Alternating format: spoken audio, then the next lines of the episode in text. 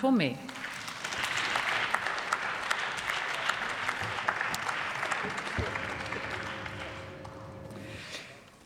Sehr geehrte Frau Präsidentin, verehrte Kolleginnen, verehrte Kollegen! Wie auf Bestellung konnte Kollege Brandner der Versuchung wieder mal nicht widerstehen, wie mit einem Stichwort diese Debatte zu nutzen, um das Parlament und seine Arbeit verächtlich zu machen und herabzuwürdigen. Meine Damen und Herren, zu Beginn einer jeden Wahlperiode beschließen wir einen transparenten, nachvollziehbaren und plausiblen Verfahren, wie die Diäten der Abgeordneten dieses Hauses angepasst werden sollen. Und das ist immer der Augenblick, in dem Kritiker des Parlamentarismus die Gelegenheit ergreifen, um dem Bundestag vorzuwerfen, die erste Amtshandlung sei nichts anderes, als seine eigenen Vorteile zu sichern. Aber die Wahrheit ist doch, dass das Bundesverfassungsgericht selbst in dem schon erwähnten Diätenurteil von 1975 verlangt hat, dass die Abgeordneten hier in diesem Hause die Entwicklung ihrer Diäten im Plenum diskutieren und in einem offenen Verfahren vor den Augen der Öffentlichkeit beschließen müssen. Denn das, so das Gericht, sei neben dem Bundespräsidenten und dem Gericht selbst die einzige wirksame Kontrolle, weil der Bundestag ja hier in eigener Sache entscheidet. Und so hat eine Expertenkommission 2013 empfohlen, dass die, Ab die Entwicklung der Diäten der Abgeordneten an die Entwicklung der Löhne im Land angepasst werden sollen.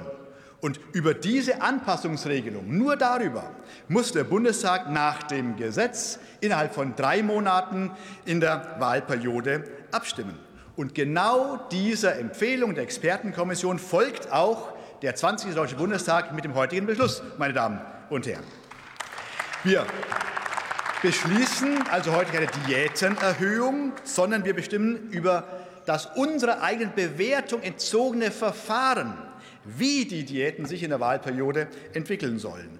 Und wie könnte man eigentlich besser widerlegen, dass wir unsere Diäten nach Gutdünken festsetzen, als dadurch, dass wir die Diätenentwicklung an ein sachliches unserem Zugriff entzogenes Kriterium koppeln wie die allgemeine Lohnentwicklung im Land, meine Damen und Herren.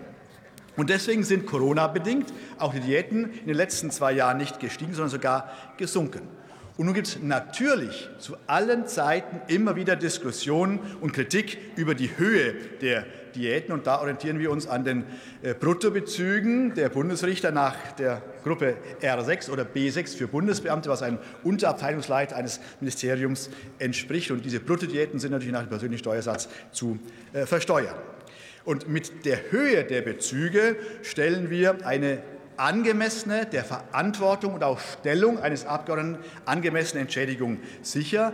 Denn die Diäten sollten schon so hoch sein, dass ein Bundestagsmandat auch für jemanden attraktiv ist, der sich selber schon vorher eine eigene Lebensstellung erworben hat. Denn wenn die Diäten zu niedrig wären, auch das ist ein wichtiger Gedanke, dann wäre ein Bundestagsmandat ein Privileg für jemanden, der über irgendwelche anderen regelmäßigen Einkünfte verfügt oder Vermögen besitzt.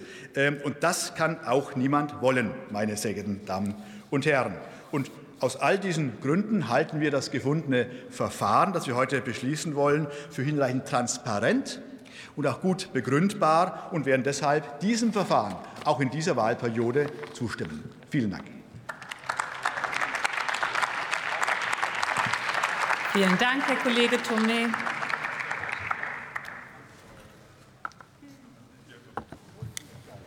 Als nächste Rednerin erhält das Wort